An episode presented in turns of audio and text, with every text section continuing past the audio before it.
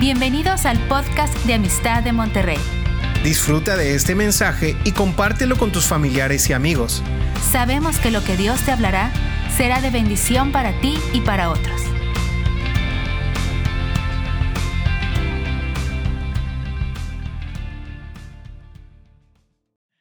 Padre, gracias.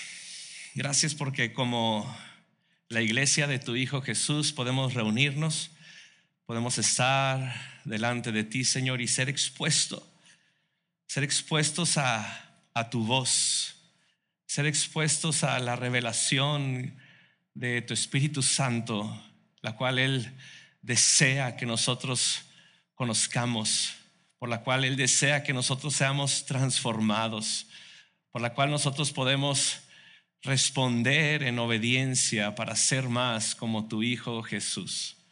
Yo oro, Señor, que, que la intención de tu corazón para nosotros en esta reunión se efectúe por tu poder.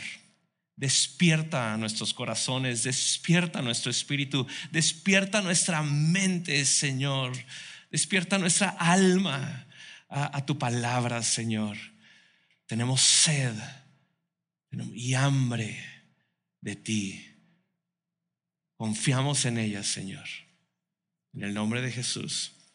Amén y amén. Me gustaría que pueda abrir su Biblia ahí en la carta a, a, los Colosenses capítulo 2 y quiero exponer un pasaje que siempre ha sido vigente, que hoy es vigente y que seguirá siendo vigente. Porque el cielo y la tierra pasará, pero su palabra permanecerá. Sin embargo, creo que estamos en un tiempo donde es importante que nosotros sepamos estas verdades que Pablo le escribe a la iglesia de Colosas, pero que también son para la iglesia de hoy. Y en esta carta Pablo Pablo ya ha cimentado la identidad del creyente, ya nos ha dicho quiénes somos en Cristo, qué es lo que el Padre ha hecho por nosotros, qué es lo que Cristo ha hecho por nosotros. Ya Pablo ya ha dicho quién es Jesús el primogénito de la creación, el que, el que tiene la preeminencia, Él es Dios. Él nos ha dicho que Jesús está sobre todo el universo y Jesús es la cabeza también de la iglesia.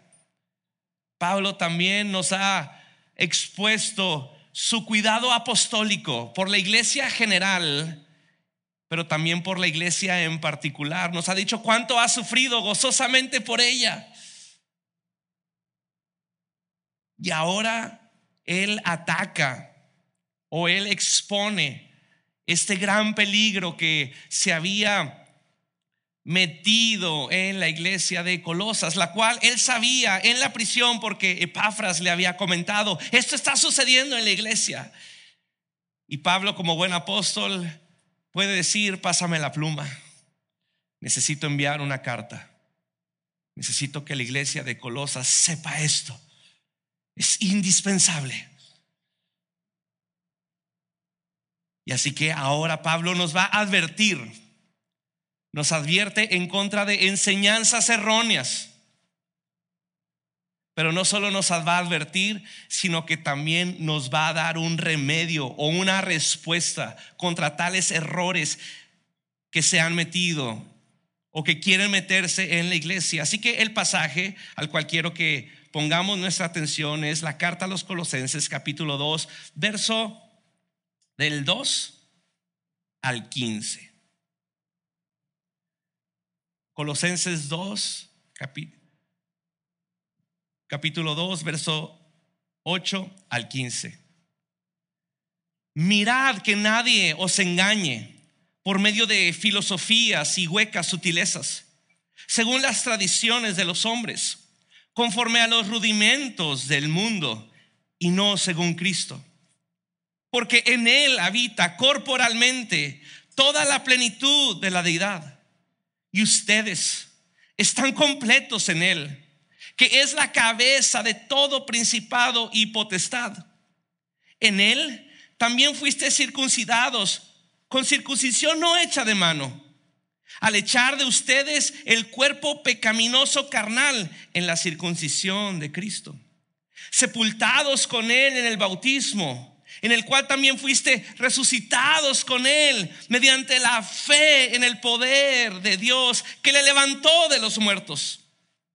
Y ustedes, estando muertos en pecados y en la incircuncisión de vuestra carne, os dio vida juntamente con Él, perdonándoos todos los pecados anulando el acta de los decretos que había contra nosotros, que nos era contraria quitándola de en medio y clavándola en la cruz. Y despojando a los principados y a las potestades, los exhibió públicamente, triunfando sobre ellos en la cruz. Espíritu Santo, que tu palabra hable a nuestros corazones.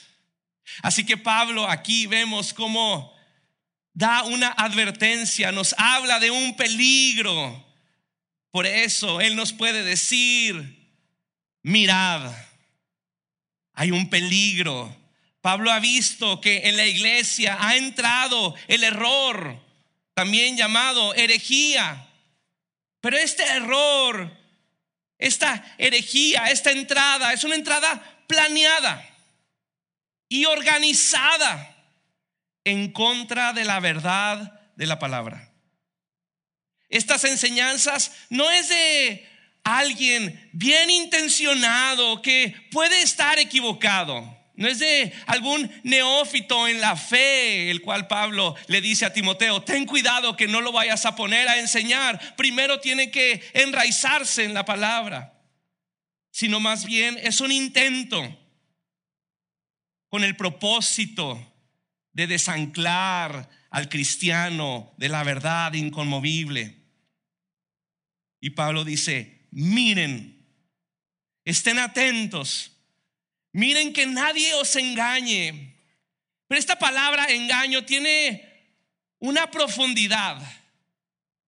En otras traducciones, esta palabra es traducida como cuiden que nadie los secuestre.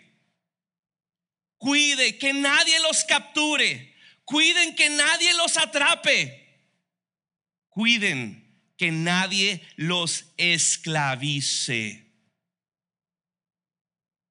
Es decir, cuando usamos este tipo de palabras, secuestro, captura, atrapar, esclavizar, es cuando nosotros podemos decir, aquí hay un verdadero peligro.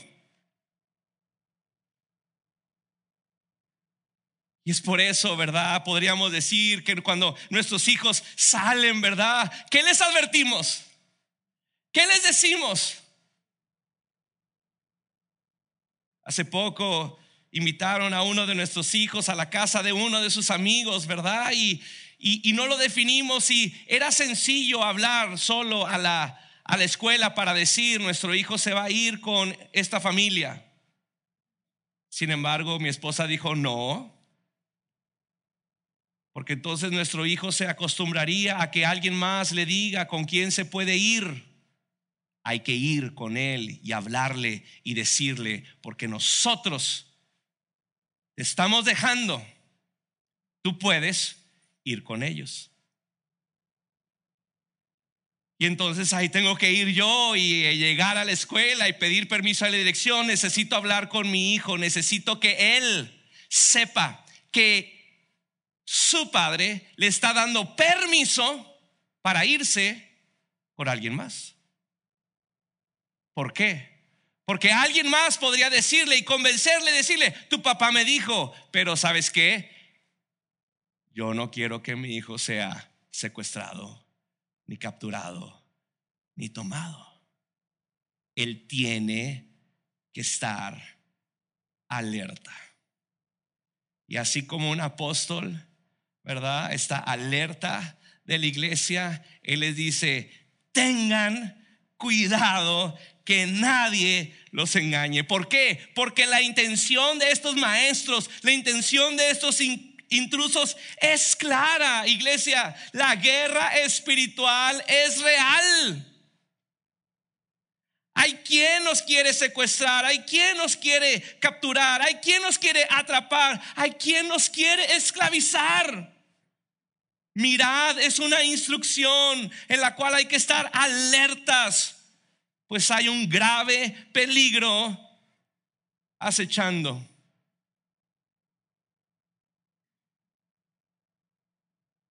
¿Y cuál es este medio el cual el enemigo, este mundo, hace la guerra espiritual en contra de la iglesia? ¿Cómo queremos, cómo el enemigo quiere engañarnos? ¿Por medio de qué dice aquí? Filosofías y huecas sutilezas. Lo que está diciendo aquí, estas, estas filosofías son huecas y sutiles. Pablo ya nos ha advertido ahí en el verso 4 del capítulo 2, esto lo digo para que nadie os engañe con palabras persuasivas. Estas son filosofías que son huecas, que no tienen sustancia, que están vacías, por lo cual seguirlas nos llevaría al vacío, nos llevaría a la nada. Podríamos decir que estas filosofías son como ese hermoso algodón de azúcar, el cual se ve antojable, pero a la hora de morderlo se deshace. No sé si le ha pasado. Uno lo agarra, dice, tanto, tanto que promete y se lo meto a la boca y se deshizo. Así son estas filosofías. No tienen sustancia. Son burbujas que son llevadas por doquiera, que no tienen sustancia. Son huecas, pero también nos dice aquí que son sutiles. La sutileza habla del engaño. Son sutiles porque parece tener la razón. Son sutiles porque no van a venir y van a decir, miren lo vacío que yo les ofrezco. Como decir aquello, ¿verdad? Que el diablo no va a venir con su trinchete y sus cuernos vestido de rojo. ¿Por qué? Porque él es sutil. Estas se quieren colar entre nosotros. Una idea por aquí, una palabra por allá. Cuidado con la sutileza y por eso Pablo nos advierte y dice, estén atentos. Porque estas no van a llegar a, miren lo que les vengo a decir, que es diferente. No, esto habla de que puede sonar igual, pero es diferente. Pablo le advierte a Timoteo en su primera carta y le dice, ten cuidado, 1 Timoteo 6:20, escuche, oh Timoteo, guarda lo que te he encomendado, evitando las profanas pláticas sobre cosas vanas y los argumentos de la falsamente llamada ciencia, la cual profesando algunos se desviaron de la fe. Estas filosofías sutiles saben atrapar el oído, saben atrapar la imaginación, pero nos envuelven con hilos de seda que no se sienten, pero crean amarres esclavizadores. Pablo le dice a la iglesia de Colosas, estas filosofías sutiles y huecas tienen características y, Pablo no las da, porque hay una manera de detectarlas. La primera manera de detectarlas dice, según las tradiciones de los hombres. Es decir, estas son filosofías humanas. Son esfuerzos humanos por llegar a la verdad. Esfuerzos para, para resolver las preguntas de la vida. Pero tenemos que reconocer, iglesia, que las tradiciones humanas son destructivas porque la fuente de ellas es el humano. Mira esto nuevo, mira esto que inventé, mira esta idea nueva, mira esta idea mejorada. Cuidado, porque estas filosofías humanas son huecas son sutiles y nos quieren llevar a ser esclavizados, secuestrados. Así que la primera característica es que son según las tradiciones de los hombres. La segunda característica dice aquí que es conforme a los rudimentos del mundo, a los principios de este mundo. La Biblia de las Américas pone este versículo, dice conforme a los principios elementales del mundo. La nueva traducción viviente lo dice de los poderes espirituales de este mundo. Así que no es solo humana, también estas filosofías vienen de los poderes espirituales de este mundo, los cuales están en contra del plan de redención de Dios no podemos negar, iglesia, que hay una guerra espiritual. Hay poderes de este mundo que van en contra de Cristo, que van en contra de su verdad. Estemos alertas. No podemos ser ingenuos a las realidades espirituales. Cuando uno va a la Biblia, uno puede ver que esto es espiritual, que esto no es terrenal. Estemos alertas, no seamos ingenuos, no seamos ingenuos espiritualmente. Los colosenses estaban siendo instruidos para confiar en poderes fuera de Cristo. Y Pablo les dice, Cuidado. Cuidado cuando su confianza quiera ser puesta en otro poder, en otra deidad, en alguien más. Uno podría decir, sí, Cristo, pero alguien más, cuidado. Estará siendo llevado cautivo. Cualquier confianza fuera de Cristo es errónea. Y la tercera característica, esta es la que desacredita totalmente a estas filosofías huecas y sutiles. ¿Y cuál es esta tercera característica? Iglesia, ¿están aquí? ¿Cuál es? Y no según Cristo. Es decir, lo que no es según Cristo es filosofía hueca y vana y sutil. Cuando una filosofía, una manera de pensar es incompatible con Cristo, esta será contraria a su obra a la obra que el Evangelio nos presenta en la vida, la muerte, la sepultura y la victoria, la resurrección de Jesús. No según Cristo, nos debería de mantener alertas Puede que se te olvide las tradiciones humanas, puede que se te olvide, ¿verdad? Que hay poderes espirituales en tu contra, pero tenemos una prueba, tenemos que preguntarnos, ¿es esto según Cristo? ¿Son estos pensamientos, son estas ideas, son estos conceptos según Cristo? Cuántas ideas y filosofías y pensamientos, cuál avalancha es contra la iglesia que tiene que enfrentarse el día de hoy.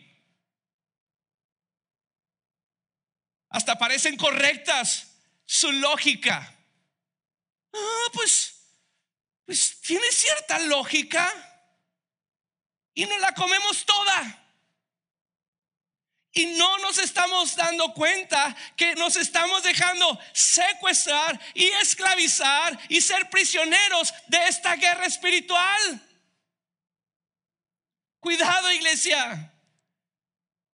Cuidado con iglesia, cuidado, cuidado con todas estas ideas, más en este tiempo donde todos tenemos una idea y donde todos tenemos el derecho a publicarla.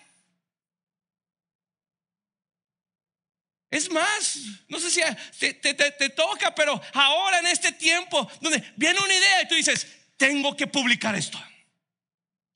Alguien lo tiene que saber. No sé si me ¿sí? No, mi postura debe de ser clara y manifiesta. Pero todas nuestras ideas, más aún las que tú te atreves a ser testigo de ellas, tienen que ser filtradas para que sean según Cristo. Y tú dices, ¿qué tengo que decir algo? No, no tienes que decir algo. No tienes que decir algo. Es más, ten cuidado, porque lo que publicamos ahí en redes sociales se queda. Tú dices, ya lo borré, ya lo borré, ya lo borré. No, yo lo copié. Yo hice captura de pantalla y lo archivé ahí.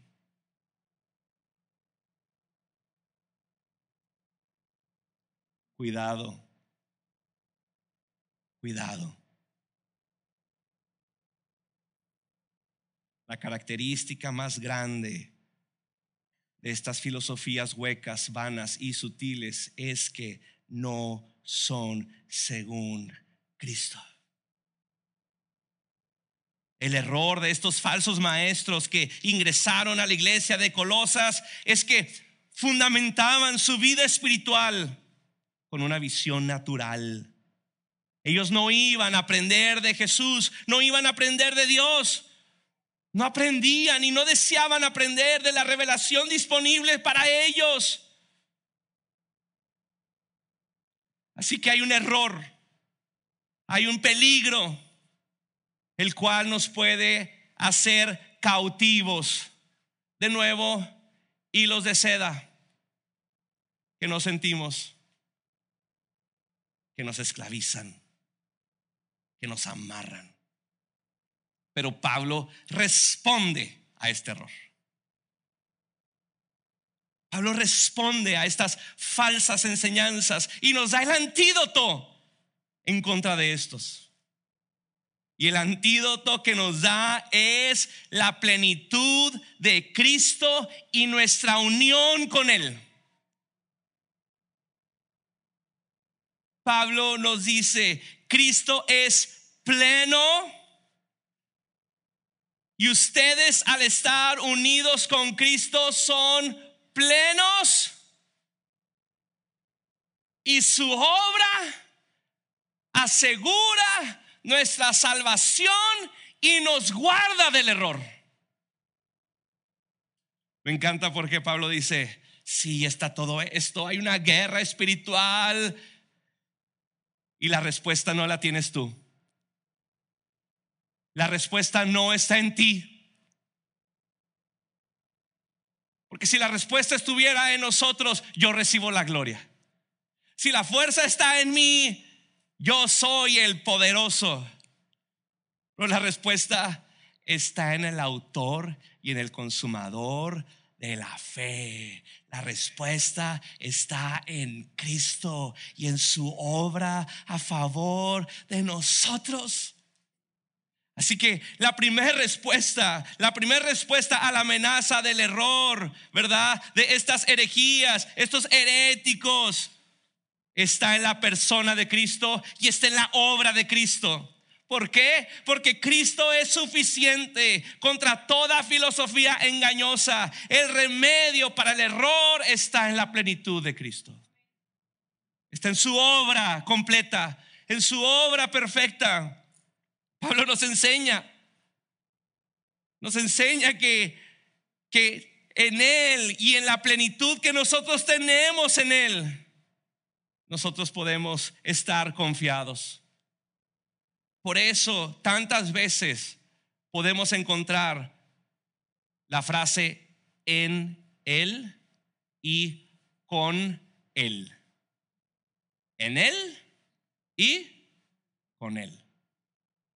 Porque esto no se hace yo solo. Aquí no hay llaneros solitarios. Aquí no hay, yo le echo ganas. Yo sí puedo. El mensaje del Evangelio es decirnos una y otra vez, porque tú no puedes, yo lo hago por ti.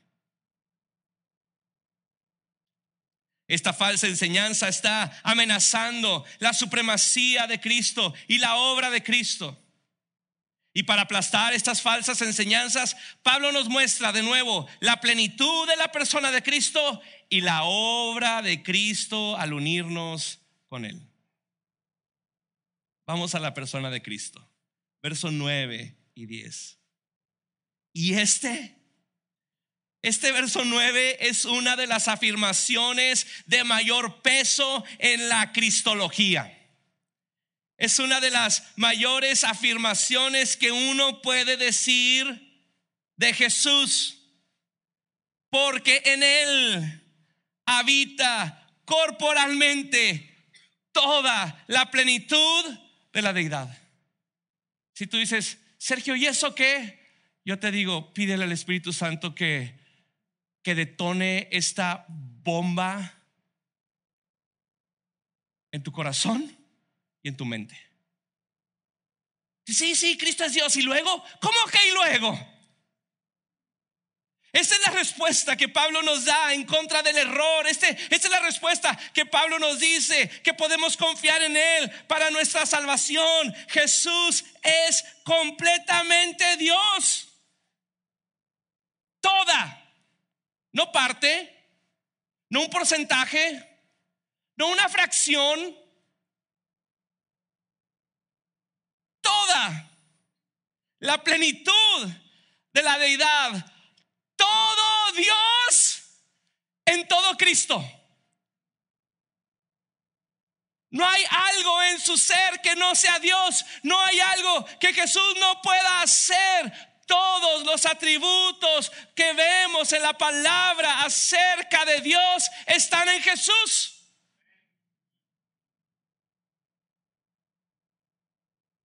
Así como el Padre es Dios, así como el Espíritu Santo es completamente Dios, Jesús es completamente Dios.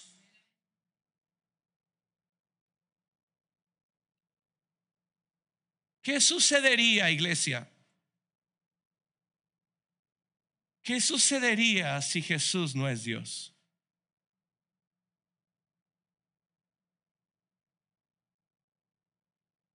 Ya sabemos que lo es, pero, pero ¿qué si, qué si no?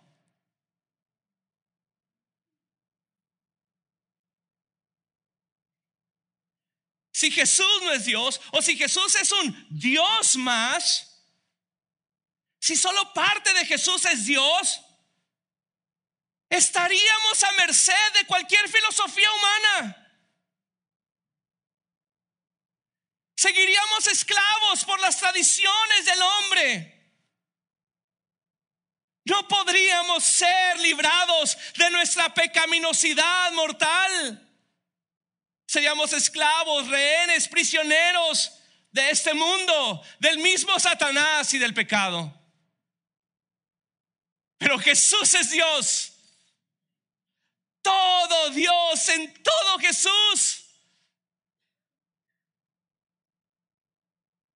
Y no solo Jesús es Dios, toda la plenitud, habla, habla la plenitud de la deidad. Escúchame iglesia, necesitamos una eternidad para conocer tal plenitud. No hay manera en que nos acabemos a Dios. El que dice, yo ya conozco todo a Dios, está en su orgullo y está en su vanidad. Tú y yo podemos conocer verdades acerca de Dios, pero toda su plenitud necesitamos toda una eternidad para gozarnos en ella y deleitarnos en ella. Pero no solo esto, no solo Pablo dice Jesús es Dios. Así como Jesús es completamente Dios, el creyente está totalmente completo en Él.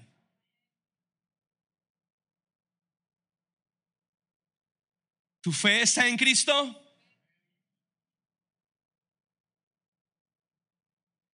Y ustedes están completos en Él. Me gusta otra traducción que dice, y ustedes han sido hechos completos en Él. Porque vamos a ver que por la obra de Dios, Él es el que ha hecho todo a nuestro favor. Y yo no tengo que buscar ser completo en Él. Él ya me ha hecho completo en Él. Y cuando yo voy creyendo estas filosofías o huecas sutilezas. Cuando yo empiezo a confiar en tradiciones de hombre o en tradiciones de otras deidades terrenales que no son según Cristo, yo empiezo a creer mentiras. Y empiezo a pensar que necesito de algo más para mi salvación fuera de Cristo. Y eso eso es una herejía. Sí, sí, ya tienes a Cristo, pero te falta algo. Cuidado. No vayas a ser llevado cautivo. Porque si en Cristo mora la plenitud de la deidad y tu confianza está en Él, tú has sido hecho completo en Él. A tu, a tu salvación no le hace falta algo. Ojo, nuestro entendimiento puede crecer acerca de nuestra salvación. Yo puedo seguir caminando, apropiándome de las bendiciones de la salvación. Pero en vez de ser atrapados por el vacío que este mundo ofrece, Cristo nos llena en su plenitud. Por eso el mundo está sediento y hambriento buscando algo más. Por eso antes de Cristo tú decías, ya la sé, esta sí, esta sí me va a completar, la superación personal, yo la voy a hacer. Y de repente dijiste, no, no, yo no puedo.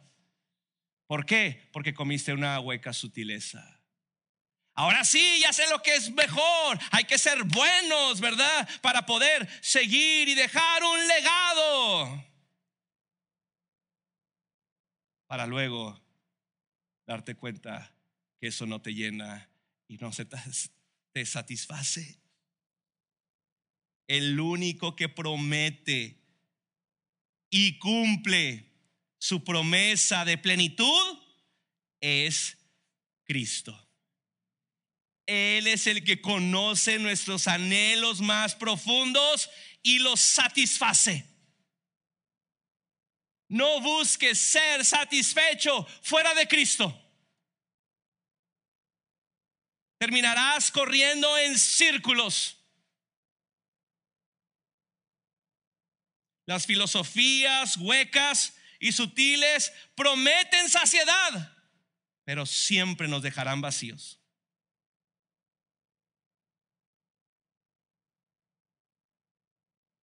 Ofrecen al sediento en el desierto saciar su sed. Y lo que ofrecen es arena.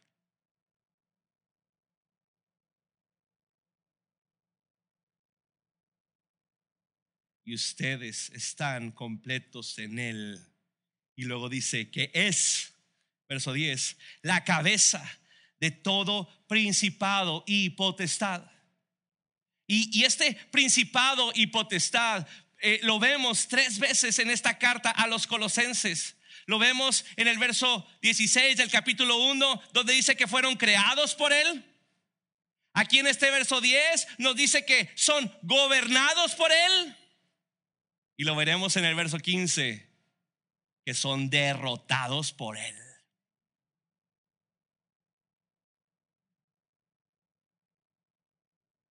Cristo es quien los creó, quien los gobierna y quien los derrota. Iglesia, los principados, las potestades son reales, pero estas están sujetas a Cristo. Y estas fueron avergonzadas en la cruz, fueron avergonzadas en este desfile victorioso de Cristo. Y Pablo le dice a los colosenses, no tienen por qué encomendarse a ningún poder o autoridad fuera de Cristo, porque Dios los creó, los gobierna y los ha derrotado. Para aplastar estas falsas enseñanzas, Pablo nos ha mostrado la plenitud en la persona de Cristo. Y ahora nos va a mostrar la gloriosa obra de Cristo al unirnos con Él. Porque Cristo no solo es digno de nuestra confianza por su persona, también Él es digno de toda nuestra confianza por su obra. El creyente está completamente salvo por la unión que tiene con Cristo pues ha entrado por él en el bautismo de Cristo y tiene vida por la vida de Cristo. La obra de Cristo, iglesia, nos ha unido, completamente unido con Él. Sí, nos dice Efesios que Cristo more en nuestros corazones, pero Cristo no solo mora en nuestros corazones, nosotros nos dice Pablo que estamos unidos completamente en Cristo. Todo Cristo en todos nosotros y todos nosotros en todo Cristo.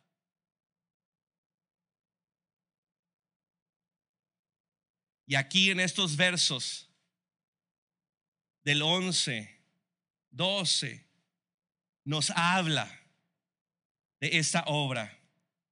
Y quiero que notemos, hay un énfasis en lo que Jesús ha hecho por el creyente. Hay un énfasis en lo que Dios ha hecho por nosotros en su obra completa y perfecta a nuestro favor. Y en estos versos observamos que es Dios quien ha hecho todo por nosotros. Sí, nosotros hemos respondido a esa obra de Dios en amor, en agradecimiento, en obediencia.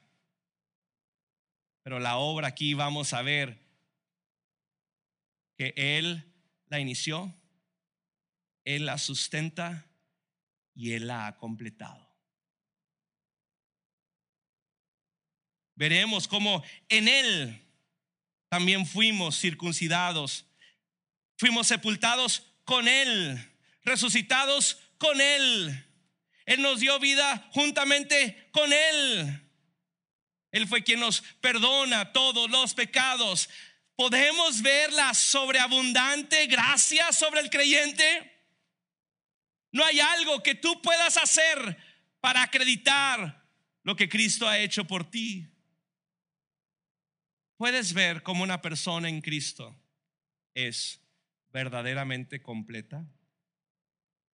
Su obra nos une a Él, nos une a Él. Esta unión de nuevo Él inicia, Él la sustenta, Él la completa. Y esta unión está ligada, Pablo aquí nos dice, a los eventos del Evangelio, a la muerte de Cristo, a su sepultura y a su resurrección. Verso 11. Y en Él también fuisteis circuncidados, no con circuncisión con circuncisión no hecha a mano. Es decir, en la cruz de Cristo, Él nos ha circuncidado. Esta circuncisión no es una circuncisión corporal. No está ligada a las exigencias pasadas de la ley. Esta era una señal del pacto de Dios con su pueblo, el cual debía mostrar de una manera externa algo que ha sucedido en el interior. Esta circuncisión no es hecha a mano. Esta circuncisión es una intervención divina. ¿Quién la ha hecho? Él. ¿Y cómo interviene divinamente con nosotros? En nosotros, al echar de ustedes el cuerpo pecaminoso. Y podemos ver cómo desde el Antiguo Testamento Dios no deseaba una circuncisión externa, Él deseaba la circuncisión del corazón. Pero ¿sabes quién es el único que la puede efectuar? Dios. Esta no puede ser hecha a mano. Esta no puede ser hecha en tu esfuerzo. Esta no puede ser hecha en mi esfuerzo. Deuteronomio 30, verso 6. Si me pueden apoyar en la pantalla, ustedes quédense ahí en su, en su Biblia. Vemos como Dios dice, y circuncidará el Señor tu Dios tu corazón, Deuteronomio 36, y el corazón de tu descendencia, para que ames al Señor tu Dios con todo tu corazón y con toda tu alma, a fin de que vivas. El cuerpo pecaminoso que nos mantenía en rebeldía contra Dios ha sido quitado por Dios. Porque sin la ayuda de Dios somos incapaces de amarlo. Como nos dice aquí, con todo nuestro corazón y con toda nuestra alma.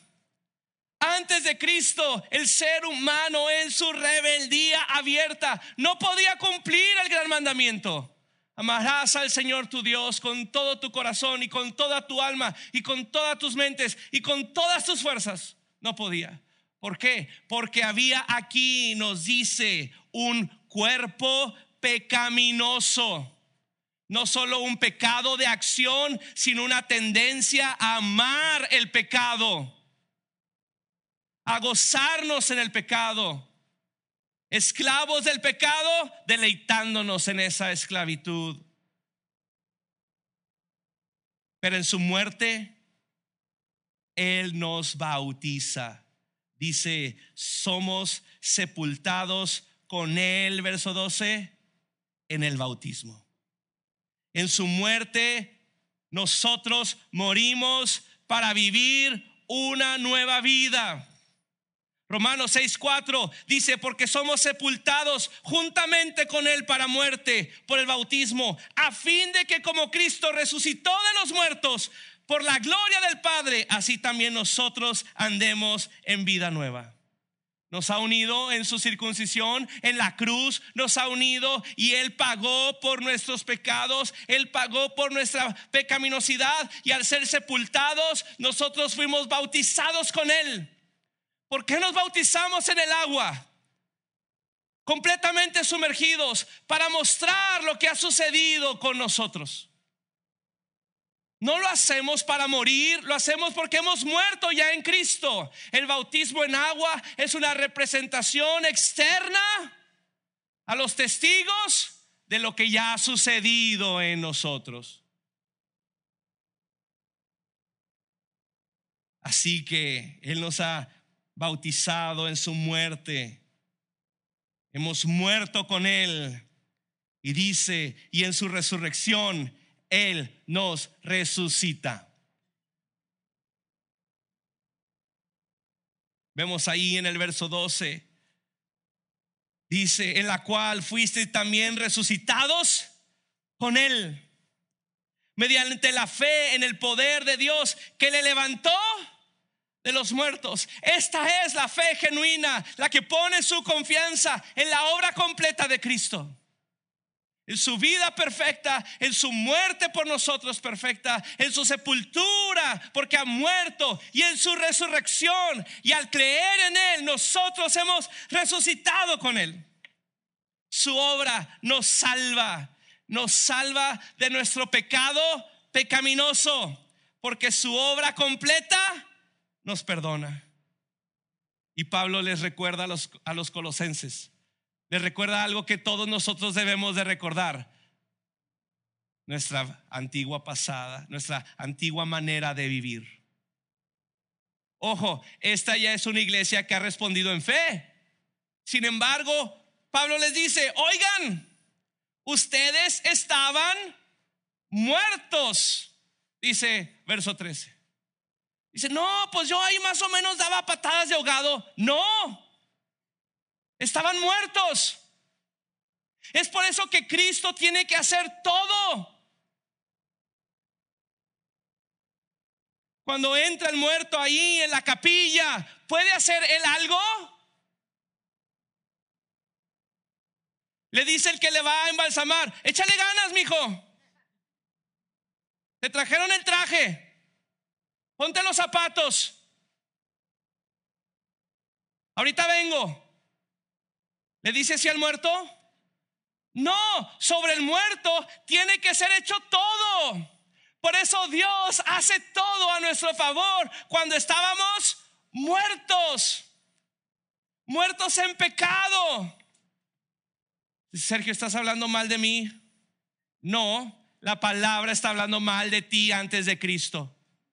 Y si tú no la puedes reconocer, ten mucho cuidado. Dices, pues, pues yo más o menos ahí la llevaba. Me invitaban a la iglesia y ahí la llevo. ¿Ahí la llevas muerto o ahí la llevas vivo?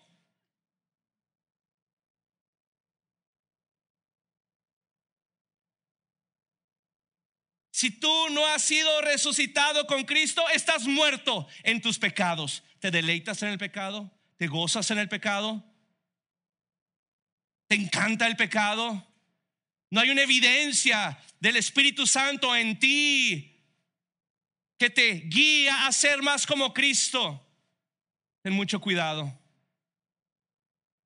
Porque la palabra te diagnostica y te diagnostica como muerto. Necesitas confiar en el poder de la resurrección de Cristo, el cual te puede circuncidar de tu corazón, el cual te sepulta con Cristo, el cual te da nueva vida en Cristo, resucitándote de entre los muertos para vivir para su gloria.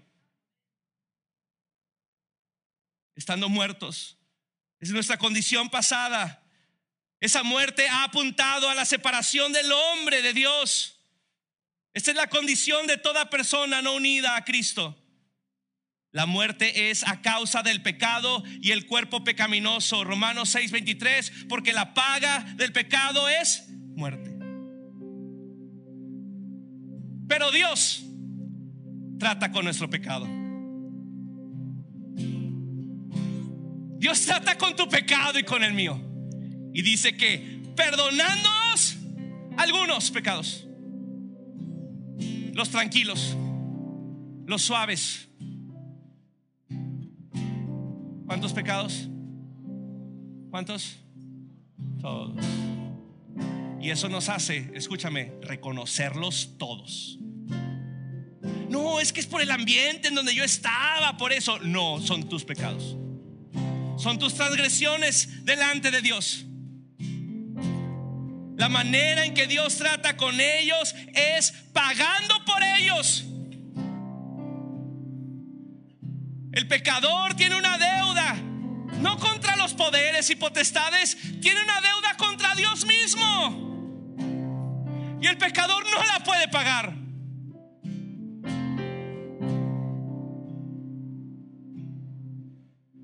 Bienaventurados los pobres de espíritu ¿Por qué? Porque saben que están en deuda y ellos no pueden pagarlo. Y ponen su confianza en aquel que los perdona todo porque lo pagó todo. Jesús lo paga entregando su vida por nosotros. Verso 14 anulando el acta de los decretos que había en nuestra contra. Y el que estaba en tu contra no era el diablo, era la santidad, era la rectitud de Dios.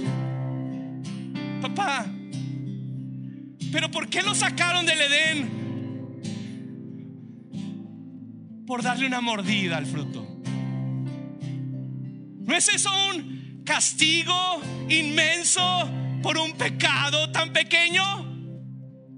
Y yo, hijo, todo pecado es suficientemente grave para que éste, bajo la justicia de Dios, se pague en una eternidad bajo la ira de Dios. Cuidado cuando diluyes el pecado.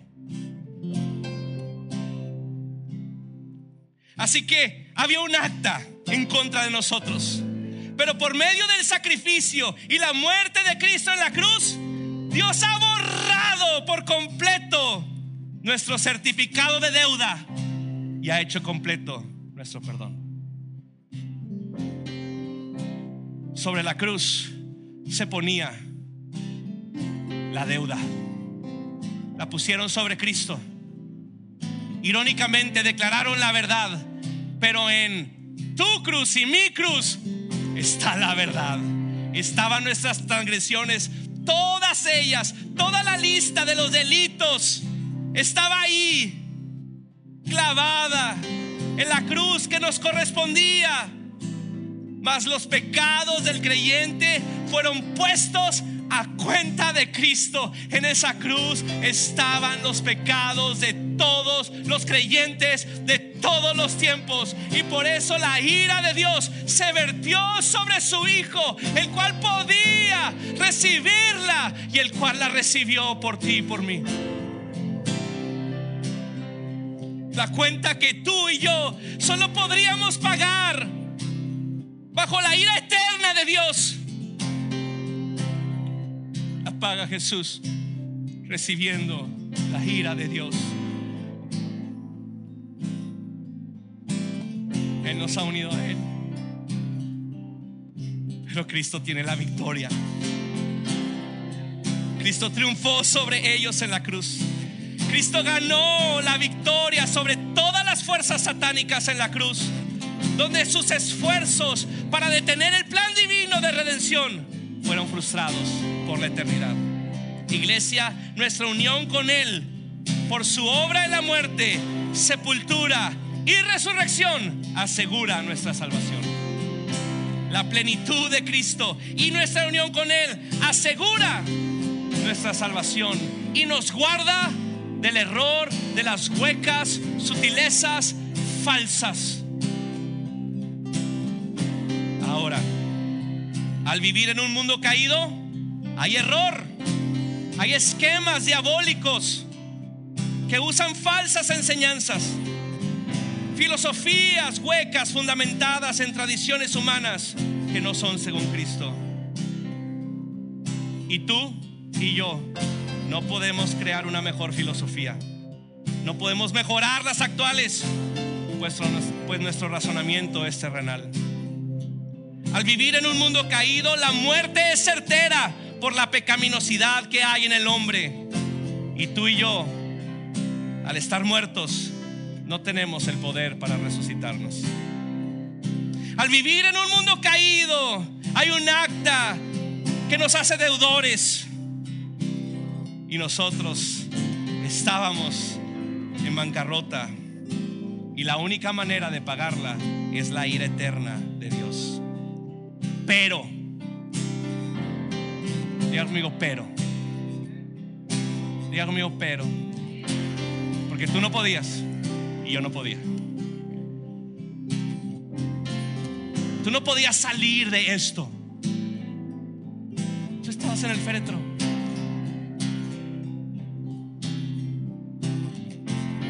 Por la gracia de Dios, mediante la fe, dice aquí, en su resurrección él quita de nosotros, nos circuncida el cuerpo pecaminoso.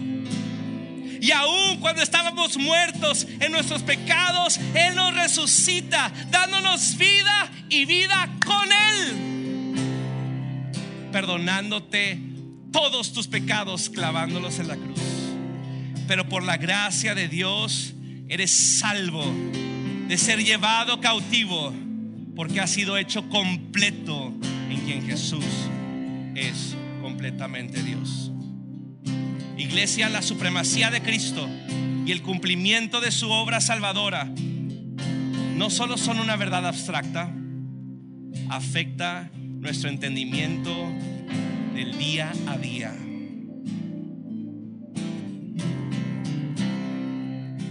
nunca le has dado tu vida a Cristo, es tiempo. Es tiempo que digas, yo no puedo. Tiempo que digas, hay una deuda. Y la he tratado de pagar, mas no puedo. He estado sediento en el desierto y lo único que he puesto en mi boca es arena. Necesito el agua viva. Necesito esa plenitud. Necesito ser hecho completo. Necesito conocer esta la cual me hará estar unido con mi Creador y con mi Redentor. Si tú no estás en Cristo, hoy es el día que reconozcas que estás muerto, pero hoy es el día de poner tu fe en el poder resucitador que levantó a Jesús de los muertos. Hoy es el día de poner tu confianza en Cristo. Hoy es el día de negar las filosofías huecas y vanas que te han estado llevando cautivo. Hoy es el día de libertad. Hoy es el día de seguridad. Hoy es día de salvación. Pon tu confianza en Él. Sergio, lo he intentado. Deja de intentarlo. Pon tu confianza en Cristo. Pon tu confianza en su vida, en su muerte, en su sepultura, en su resurrección. Pon tu confianza en que Él ha perdonado todos tus pecados. Sé libre, libre para vivir pleno en Él. Si tú no has puesto tu confianza en Cristo, hoy es el día. ¿Y qué tengo que hacer? ¿Qué puede hacer el muerto en el féretro? Responde. Responde a lo que el Espíritu Santo está haciendo ahora en tu corazón. Responde a lo que el Espíritu Santo está haciendo ahora. Responde a esa vida. Responde en fe. Responde en arrepentimiento. Responde en adoración a Él. Glorifícale por lo que Él ha hecho. Tú ya eres un convertido, tú ya eres miembro del cuerpo de Cristo. Pon tu confianza en Él, mantén tu confianza en Él, ve su suficiencia, ve su plenitud. Reconoce que estás unido a Él, glorifícalo, glorifícalo por su vida, glorifícalo por su muerte, glorifícalo por su resurrección, glorifícalo. Únete desfile victorioso de Cristo, el cual ha aplastado a los principales y a las potestades. Únete a Cristo. Y estate alerta. Estate alerta a las mentiras, a las filosofías huecas y sutiles que no son según Cristo.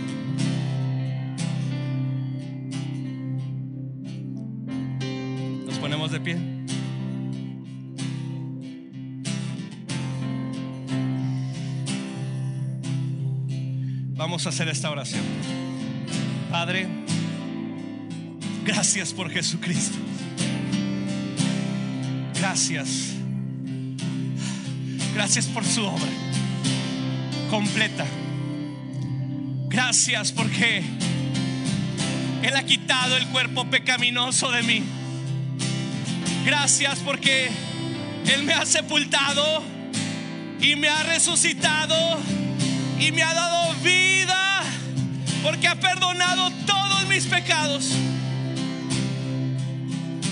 Permíteme, por tu gracia, vivir una vida que te honra. Permíteme, por tu poder, deshacer todas las artimañas del enemigo.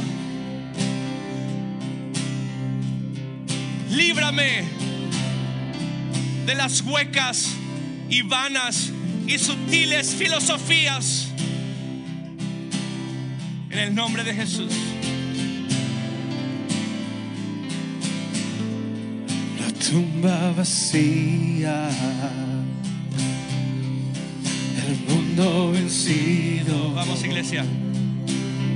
porque tú vivo estás. Sí. Ahora vivo estoy. Vacía. Por la fe en el poder de Dios vencido. que le levantó de los muertos. Porque tú vivo estás. Él nos ha dado vida juntamente con Él. Ahora vivo estoy. La tumba vacía. Que se oiga tu canto, iglesia. El mundo vencido. Porque tú vivo estás. Ahora vivo Sí. estoy. Porque tú vivo estás. Únete. Ahora vivo Únete estoy. Cantamos, cantamos, aleluya. Vivo estás, cantamos, aleluya. Por la eternidad,